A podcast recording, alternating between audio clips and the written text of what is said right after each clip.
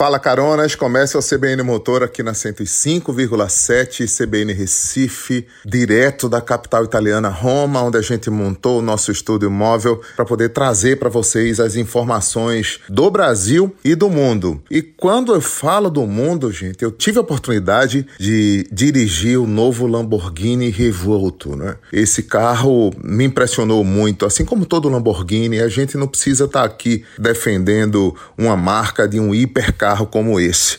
Mas são 60 anos do legado da Lamborghini, uma história que vem aí com tudo, gente. Por que, que eu tenho que falar isso? Porque desde 1963, Ferruccio Lamborghini, ele não imaginava que seus carros seriam ícones do futuro dessa maneira, né? Mas lá atrás a história conta que ele teve uma discussão direta com o Enzo Ferrari, que era o comendador da época, e ele era dono de uma fábrica de tratores.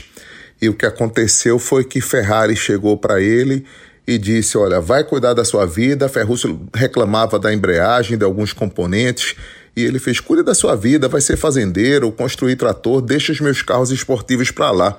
E foi quando Ferruccio olhou na cara e disse: Eu vou te ensinar a fazer carros esportivos e vou te mostrar como é que se conquista o mundo e fez isso a partir de Santa Agata, aqui na região da Bolonha, e construiu um carro que sinceramente representa a maior inovação da Lamborghini no mundo. O que eu posso falar para vocês é que ele é mais tecnológico, representa a fase da digitalização da empresa, assim como a eletrificação. Lembrando que ele tem três motores elétricos mais uma combustão, juntos rendem 1.015 cavalos de potência 1015, imagina a quantidade, é o dobro de alguns carros de performance 100% elétrico, para você ter ideia. E com aproximadamente 75 a 100 newton-metros de energia, quando você junta tudo, se tiver só no modo da combustão, vai dar uns 73, 74. Juntou, passa de 100 newton-metros de força e 0 a 100 em 2,5 segundos. Não dá nem para pensar.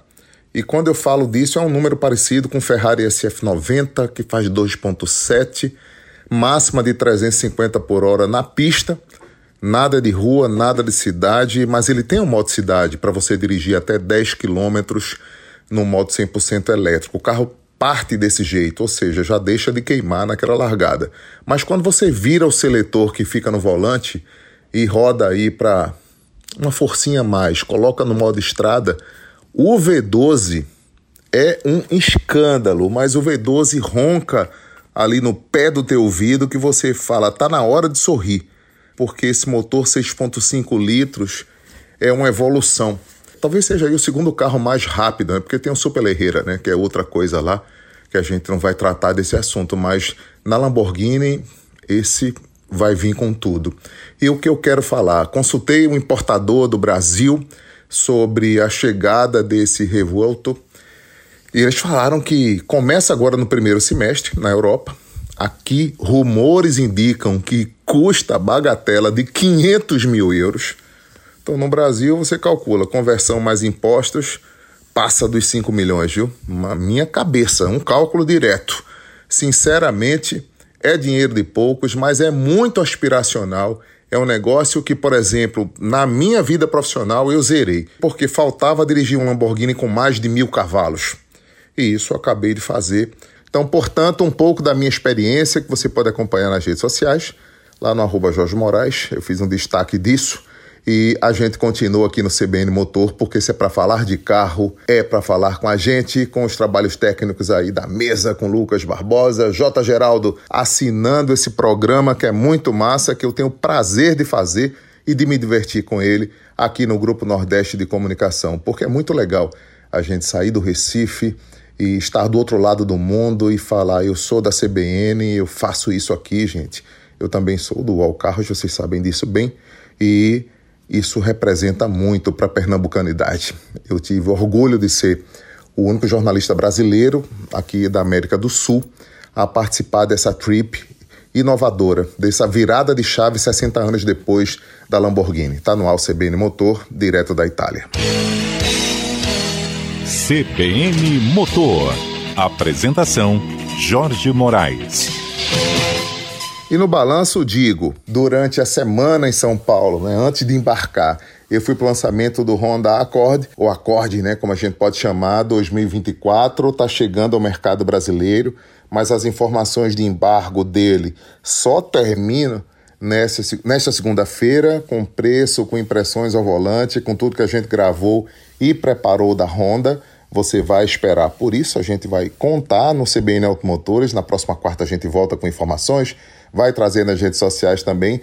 Mas neste programa eu converso com Diego Fernandes, que é o diretor comercial da Honda do Brasil. A gente bate um papo já já, gente, aqui no programa. Mas tem muito mais. Luciano Eldorf, conta aí no primeiro Repórter Motor. Repórter Motor. A Mitsubishi realiza um reposicionamento de preços na linha Eclipse Cross 2024 para outubro. Com a medida, o veículo pode ficar até 29 mil mais barato, dependendo da versão.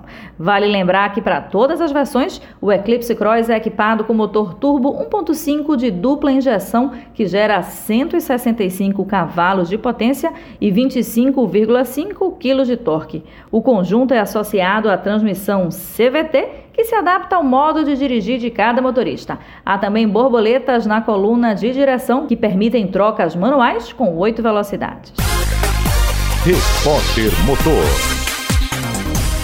Gustavo Schmidt, você que acompanhou a virada da Mitsubishi é, durante a semana, né? Eu conversei com o presidente da montadora, Mauro Corrêa, nos bastidores, quando a gente apertei o pé lá, né? E digo, ó, vem cá, Mauro, Conta aí como é que vai ser essa história de redução de preços da Mitsubishi no Brasil. O presidente foi lá e disse que ia realinhar o Eclipse Cross para poder competir, tornar o carro mais competitivo.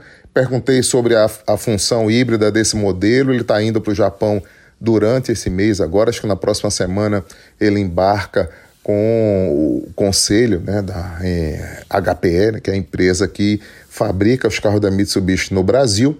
Então o Mauro vai lá e trouxe uma repercussão num retorno de preço. O que acontece com essa estratégia da Mitsubishi, gente, é o seguinte: eles acabaram com o esquema de bonificação e levaram o valor do automóvel para a tabela, né? ou seja, baixaram o preço dos carros. Não dava mais para ficar dando bônus o tempo inteiro, como a maioria está fazendo. Né? O dinheiro sumiu e a gente precisa entender um pouco mais dessa estratégia. Então tá aqui o Papo com Schmidt. Papo com Schmidt. Olá, carona CBN, bom dia Jorge, é um prazer mais uma vez estar com vocês nesse nosso bate-papo de todo sábado pela manhã. A verdade é o seguinte, Jorge, Desde a pandemia, os preços dos automóveis subiram de uma maneira muito importante. Se nós pegarmos desde 2019 até agora, os carros já subiram mais de 100%. E isso explica um pouco o porquê que a indústria até hoje não recuperou os volumes que fazia antes da pandemia.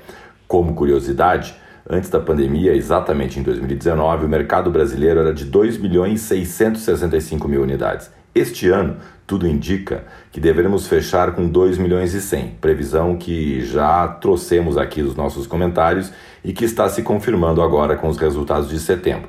Haja vista que de janeiro a setembro desse ano, a indústria já atingiu 1 milhão 534 mil e 594 unidades vendidas, ou seja, um crescimento de 10% versus o ano anterior. E com uma projeção firme para chegar nesses 2 milhões e 100. Mas como eu acabei de falar, muito longe dos volumes que nós já obtivemos no ano de 2019, antes da pandemia. Uma queda de 21% em relação àquele patamar de indústria. E a Mitsubishi, dentro deste cenário, também neste ano não tem tido um bom resultado. A marca fez até setembro um pouquinho mais de 12.300 unidades vendidas e é, junto com a Sherry, as duas marcas que mais caíram em relação ao período de 2022. A queda da Mitsubishi é de 27%. Então eu diria que esses dois fatores conjugados, primeiro de mercado, onde os preços subiram muito mais daquilo que subiu é, o salário das pessoas ou o que conseguiu melhorar a vida dos brasileiros, é, conjugado com um cenário onde as marcas também, e em especial a Mitsubishi, perdeu mercado, fizeram com que esta reação da Mitsubishi acontecesse, o que é extremamente positivo é, para o mercado. A Mitsubishi reduziu seus três principais produtos, o Eclipse, o L200 e o Pajero Sport, em níveis bem interessantes. O Eclipse, a versão mais barata que anteriormente era R$ 195.990, agora começa em R$ 169.990, uma redução de 13% no preço, 26 mil reais bastante interessante. A versão top de linha também teve uma redução de 29 mil reais. L200 também com uma redução um pouco menor, a versão de entrada reduziu 12, 11% e a versão topo de linha um pouco menos, 3%. Já a Pajero Sport, o modelo é, topo de gama da marca, reduziu é, em sua versão de entrada quase 10%. Esses, essas reduções na linha da Mitsubishi, que ficaram em alguns modelos entre 35 e 40, outros 15 e 25 e outros 15 e 20, eu diria que com a elasticidade que a gente projeta para esses produtos, podem trazer para a marca um crescimento das vendas nos próximos meses. Eu calcularia entre 25 a 30%, dependendo do modelo. Ou seja, se a Mitsubishi tivesse é, estes preços desde o início do ano, ao invés dos 12.300 carros vendidos, ela poderia hoje estar comemorando algo como 16 mil unidades e, ao invés de um market share de 0,8, um market share acima de 1%. Louvável a atitude da marca, que mostra força, vontade de ganhar participação de mercado dentro do mercado e ganha com isso os nossos consumidores. Esperamos, Jorge, que demais marcas façam o mesmo movimento e a gente possa retomar os patamares históricos de vendas da indústria. É isso, meu amigo, um grande abraço e até o nosso próximo bate-papo. Papo com Schmidt. Corredor X, tem uma primeira participação sua aqui no programa, né? Você estava ansioso já para falar e eu também para te escutar. Corredor X. Olá, Jorge Moraes, Luciana, caronas da CBN. Jorjão, essa semana eu trago uma curiosidade, um programa muito especial da Porsche. Né? Não podemos deixar de comentar que nós vivemos um mundo muito desigual, né? não só do Brasil, mas o mundo todo. O Brasil a gente vê essa violência ampla aí por conta dessa grande desigualdade social. É muito grande. E quando a gente fala do mercado de luxo, a gente vê que ele está cada dia mais crescente. É uma coisa a se estudar. A Porsche está aproveitando esse momento e lançou um programa exclusivíssimo chamado Sonderwunsch. É uma expressão alemã que significa desejos especiais. Tem um camarada Alexander Fabig, que é o responsável por tocar esse projeto. O que consiste esse projeto? É que, se você é um ultra rico, você pode escolher um carro exclusivíssimo e talvez único. Toda a fábrica Porsche, ela para para projetar e fabricar carros únicos para um determinado público. E não adianta só ter dinheiro.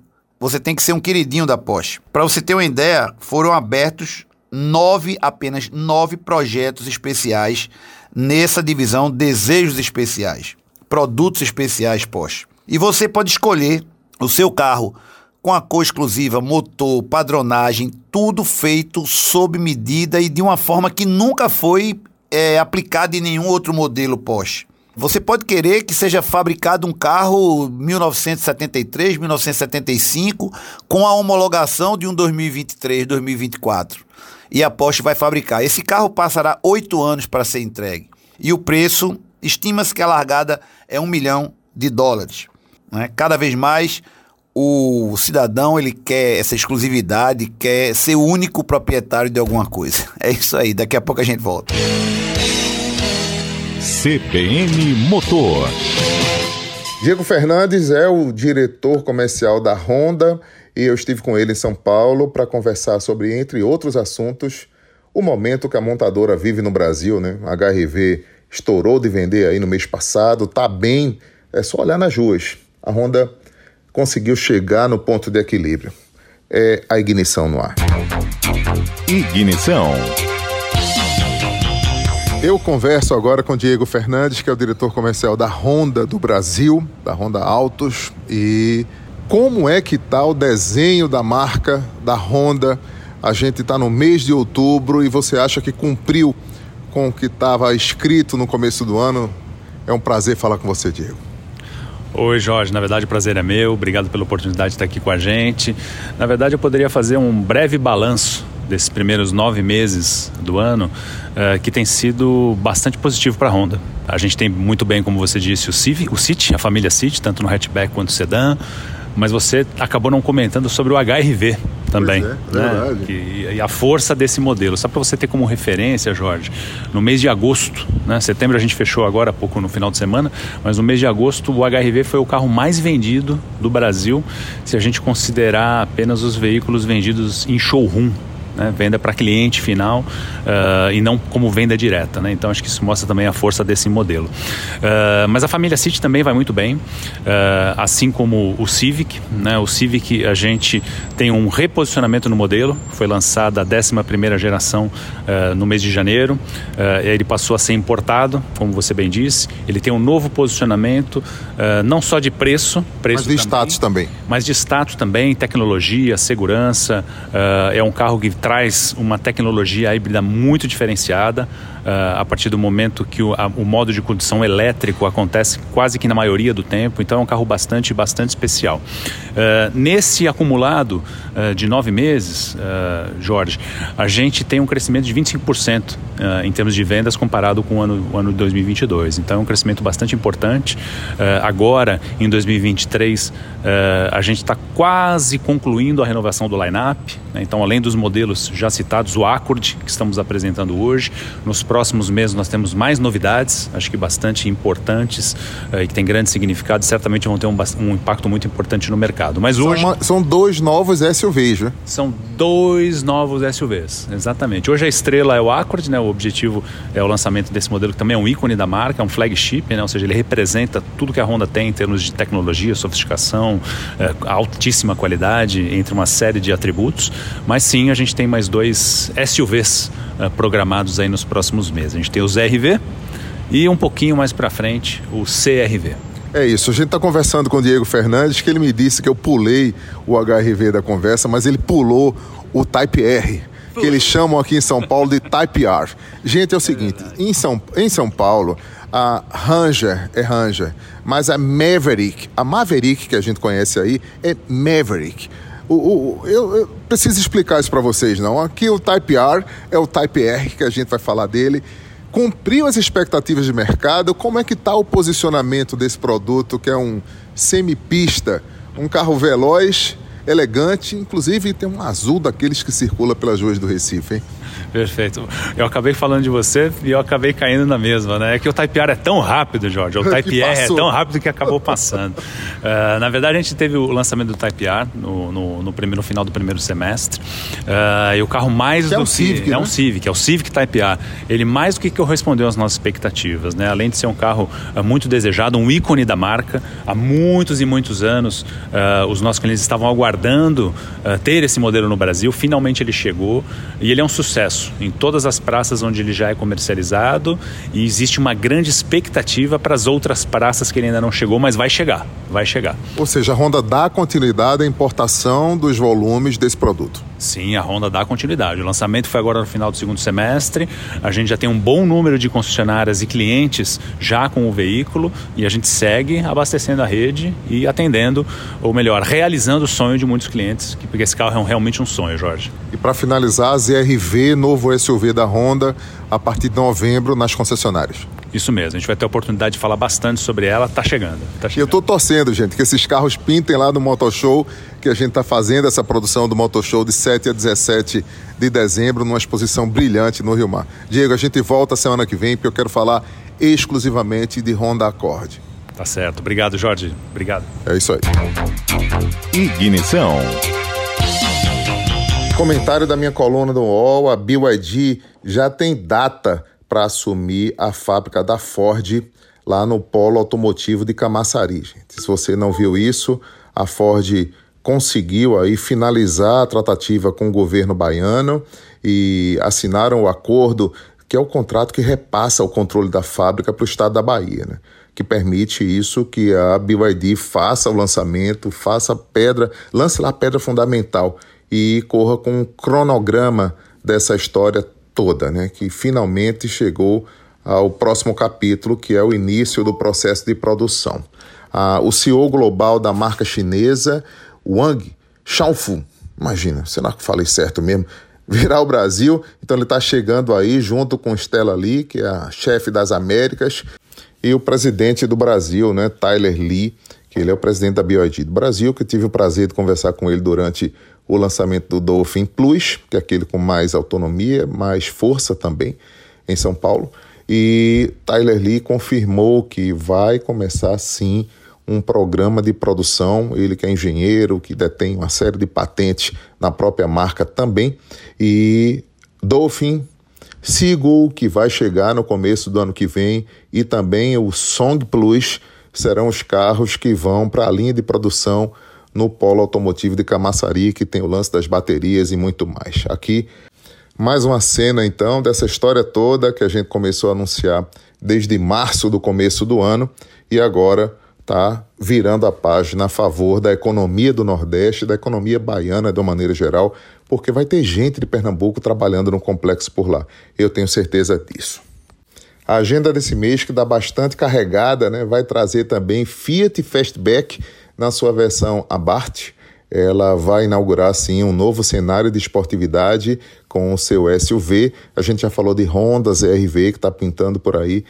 Tem novidade também da família Renault, tá vindo aí o Cardian, né, gente? Com um novo motor turbo, um carro que tem a missão de fazer a sucessão do Sandero, aos poucos isso vai acontecer, que tem um porte de inovação, tem um novo design também, uma nova linha de acabamento, é uma nova frente, porque Luca de Mel, que é o chefão global da Renault já disse que ele quer uma Renault no Brasil posicionada como as pessoas conhecem a Renault no mundo. E não vai ter mais um acabamento de Dacia, nem aquilo que a gente sabe que tem e que as pessoas reclamam porque falta um pouco mais de acabamento. Os carros da Renault têm uma motorização legal, mas fica devendo em termos de acabamento. O Duster, por exemplo, que é um baita de um carro, uma baita de uma motorização também turbo, entrega muito. E esses dias eu conversava com o Corredor X sobre o tema, sobre essas propostas. Toca aí o Corredor, Lucas. E aí, Jorgão, estamos aqui de volta para vencer um desafio. Um dos nossos caronas me provocou dizendo: Corredor, explica o câmbio manualizado do Koenigsegg CC8 50. Velho, isso é o cara querer tirar onda com a gente, viu, Jorge? Porque é um grande desafio explicar uma coisa dessa. Bem, mas vamos tentar. Primeiro que o CC850 é uma construção em homenagem a seis carros de CC8 que foram emblemáticos para essa marca Koenigsegg. O que acontece? Ele criou esse carro e ele é louco por pilotagem, por dirigir, ele ama câmbio manual. E aí ele manualizou o carro. O que é que ele fez? O carro tem um câmbio automático, automatizado, sequencial, mas com alavanca de marcha e com embreagem. É, para explicar, o câmbio normal é um motor, existe uma volante acoplada no fundo do motor e uma caixa separada, que é a caixa de marcha, que tem lá um monte de engrenagem, igual aquelas catracas de uma bicicleta, quando a corrente troca ali a relação. O que é que a Koenigsegg fez no CC8? Ele criou uma ca a caixa de marcha, ela não existe tão apartada, é, um, é acoplada ao motor. Existem três eixos dentro do motor que já fazem a relação direta, é como se fosse um conjunto só. E o que é que ele fez? Ele queria o câmbio manual. E aí ele cria uma alavanca de marcha. O câmbio tem nove velocidades, mas ele cria um de seis velocidades. Você pode passar seis vezes e tem embreagem. Se você barbeirar, soltar a embreagem, é, der um tranco, o câmbio responde como se fosse manual. A simulação, dizem, é perfeita. Então fica aí a nossa explicação. Forte abraço, tchau. Corredor X.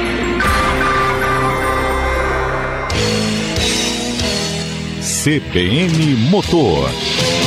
Luciana Dorf, tem mais um repórter motor para você trazer as notícias e dar um giro aqui com a gente nesse programa que toca notícia automotiva para valer, viu? O Volkswagen Polo retomou a liderança que em agosto ficou com o Chevrolet Onix e fechou o mês de setembro como o carro mais vendido do Brasil, segundo os dados da Federação Nacional da Distribuição de Veículos Automotores. De acordo com a Fenabrave, o hatch da montadora alemã emplacou 9.515 unidades entre os dias 1 e 30 do mês, contra 8.033 unidades do concorrente da GM. O bom desempenho foi suficiente para fazer o Polo ultrapassar o rival da Chevrolet também no acumulado do ano. O pódio de setembro fechou com a presença do Hyundai HB20, modelo sul-coreano, passou por altos e baixos durante o ano, mas com os 7.622 emplacamentos do mês, se solidificou também na terceira posição geral, com 61.802 carros vendidos em 2023. Vamos agora para os 10 carros mais vendidos do Brasil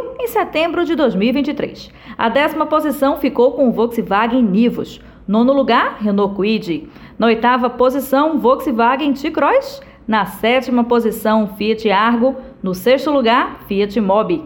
Na quinta posição, Chevrolet Tracker. Quarto lugar ficou com o Chevrolet Onix Plus. No terceiro lugar, o Hyundai HB20. No segundo lugar, o Chevrolet Onix. E no primeiríssimo lugar, como já antecipado, Volkswagen Polo, dominando nas vendas de carros novos no Brasil. Repórter Motor. O CBN Motor fica por aqui. Valeu pela sua audiência, pela sua participação. Também, gente que manda um e-mail, que manda o direct, que vai lá no meu Instagram, que ouviu na CBN, que me cumprimenta, cumprimenta a equipe, que gosta dessa informação. Né? A gente volta segunda-feira com mais notícias aqui da Europa e lembrando a vocês que não importa aonde o programa esteja, se é para falar de carro, é para falar com a gente. E eu quero agradecer a audiência aqui direto da Itália. E tamo junto. Vem aí o repórter CBN, uma feliz tarde para todo mundo. Bom sábado, bom domingo. Tchau, pessoal. CBN Motor.